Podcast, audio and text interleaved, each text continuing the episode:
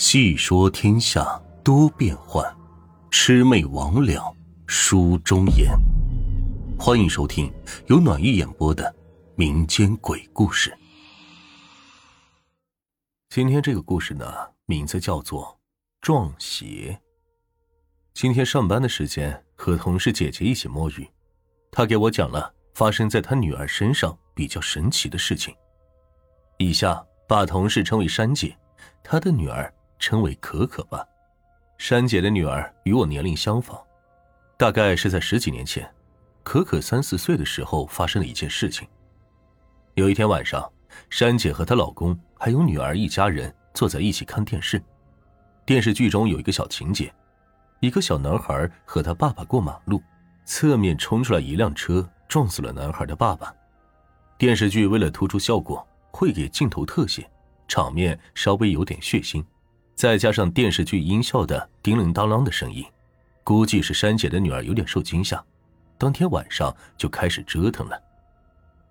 以前老式的那种农村的房子，天花板与房顶之间会有一层空间，中间这层空间呢，经常会有老鼠，在农村很是常见。这晚上，可可一直吵着闹着有老鼠，有老鼠，一直说，一直的说。当时确实是有老鼠在天花板上叮当叮当的来回窜腾，珊姐当时也没当回事，拍了拍女儿就嘟囔着：“哎呀，好啦，乖，赶紧睡。”珊姐家的床旁边的墙角有一组电暖器，上面有个红色指示灯是一直亮着的。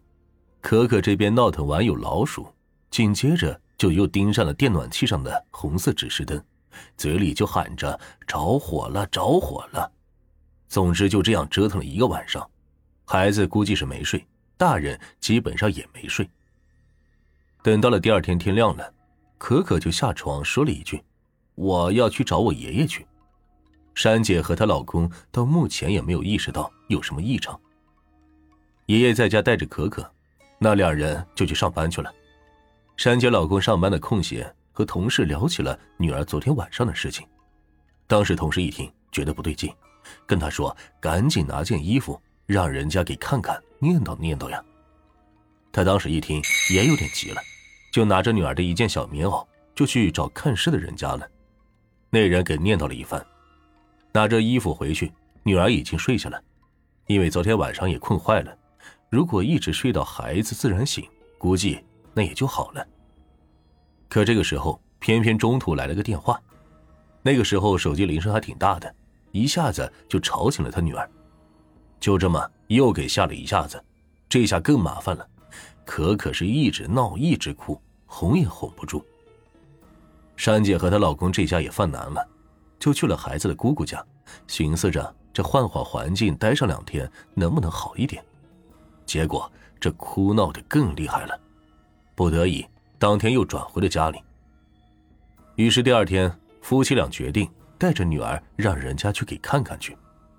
珊姐老公蹬着三轮车，拉着母女二人。路上的时候，女儿突然说了一句：“有马车，有马车。”珊姐来回看了看路，没办法，就赶紧抱紧女儿。这空旷的大路上哪有什么马车呀？就催促着老公赶紧登车。等到了看事人的家里，人家说是童子，但是还没到换童子的时候。让他们先回去，等到时候再换。无奈之下，珊姐和她老公只能是回到家，看着状态非常不好的女儿，珊姐也是赶着急，又不能什么都不做干等着，于是就咬了咬牙说：“走，去精神病院。”隔天带女儿到了医院，医生看了看可可，就对珊姐说：“你们这是去看过邪症了吗？”得到肯定的答复后。双方就这样交流，医生呢又慈祥的看了看孩子，就问他：“小朋友，你叫什么名字呀？”“我叫王可可，小名王小宝。”回答的是非常清晰，怎么看都不像是精神病患者，况且这年龄又这么小，才三四岁，并无精神病史。但是这既然来了，那就看看吧。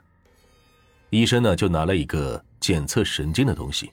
要戴上二十四个小时，当时医生就说：“哎，来，小朋友，咱们戴个海军帽好不好？”医生要给他戴上，可可又折腾起来了，说什么也不给戴，闹腾的不行。医生就只能先开点药，珊姐一家人也只好先回去了。这医生开的药呢，珊姐是怎么都喂不进去，就想了一个法子：中午吃饺子，她就把药掺和到饺子醋里面，想着这女儿吃饺子蘸点醋，应该能吃点药进去。结果。把女儿抱到饭桌前，可可看了看碗里的醋，淡定的说了一句：“这醋里有事儿，我不吃。”当时珊姐讲到这儿的时候，我起了一身的鸡皮疙瘩。醋里有事儿，这哪里是一个三四岁小孩能说出来的话呀？药喂不进去，孩子又睡不踏实，还一直哭闹，一直就这么折腾，也真怕孩子折腾不行，所以。珊姐老两口就找人托关系给他打了一针镇定剂，就这样这么艰难的过了几天。看事的那家人来信了，说是可以换童子了，到时候了。具体呢，珊姐没跟我讲，是带着孩子去人家换，还是说那边自己操作换的。反正换成了的时候，这边珊姐女儿哇的一声就哭出来了，而且珊姐一听到孩子的哭声。就知道这换成了，绝对换成了，因为这孩子哭的不一样了，这一听就是正常孩子的哭声。自打那次之后，珊姐的女儿可可就再也没有闹腾过了。